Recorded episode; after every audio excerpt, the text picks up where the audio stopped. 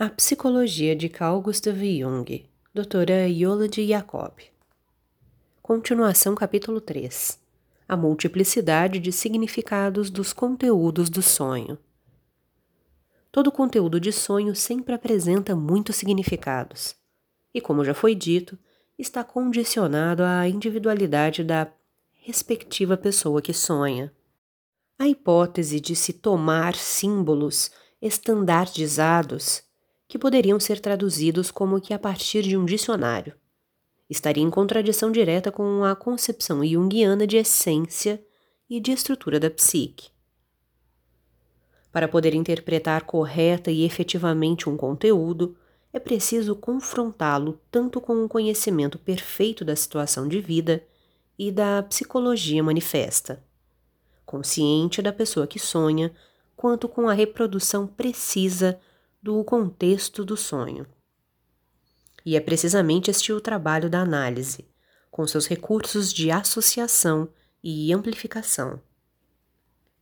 O contexto psicológico de conteúdos oníricos consiste naquela, abre aspas, trama de relações na qual o conteúdo do sonho está inserido naturalmente. Do ponto de vista teórico, jamais se poderá conhecer esse conteúdo de antemão, e todo sentido de sonho e cada uma de suas partes devem ser pressupostos como sendo desconhecidos. Fecha aspas, nota de rodapé 162. É só depois de ter se feito um levantamento cuidadoso do contexto que se poderá fazer a tentativa de uma interpretação.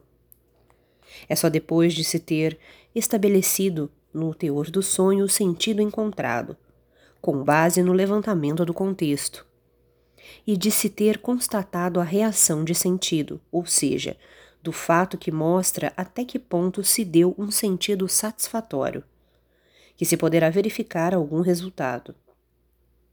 Todavia, em nenhuma circunstância se deve admitir que o sentido assim encontrado corresponda à expectativa subjetiva. Isso porque a solução do sentido é muitas vezes surpreendentemente diferente do que seria de se esperar subjetivamente. Ao contrário, uma correspondência a essa expectativa daria todas as razões para se desconfiar da interpretação. Isso porque o inconsciente é, na maioria das vezes, inesperadamente outro.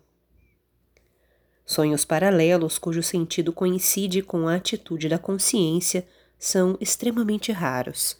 Nota de rodapé 163.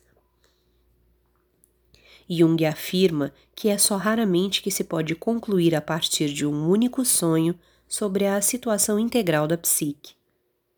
No máximo, se poderá concluir de um problema agudo momentâneo ou de um aspecto do mesmo. Assim é possível alcançar uma imagem completa da causa e do decurso do distúrbio só através da observação perquirição e exploração de uma série de sonhos relativamente longa. A série substitui, por assim dizer, aquele contexto que a análise freudiana procura descortinar através da livre associação. Assim, em Jung, a associação dirigida ajuda a clarear e regular o processo psíquico. Por um lado, motivado e orientado pelo médico, e por outro, através da corrente das manifestações do inconsciente, que se tornam visíveis nos sonhos, etc.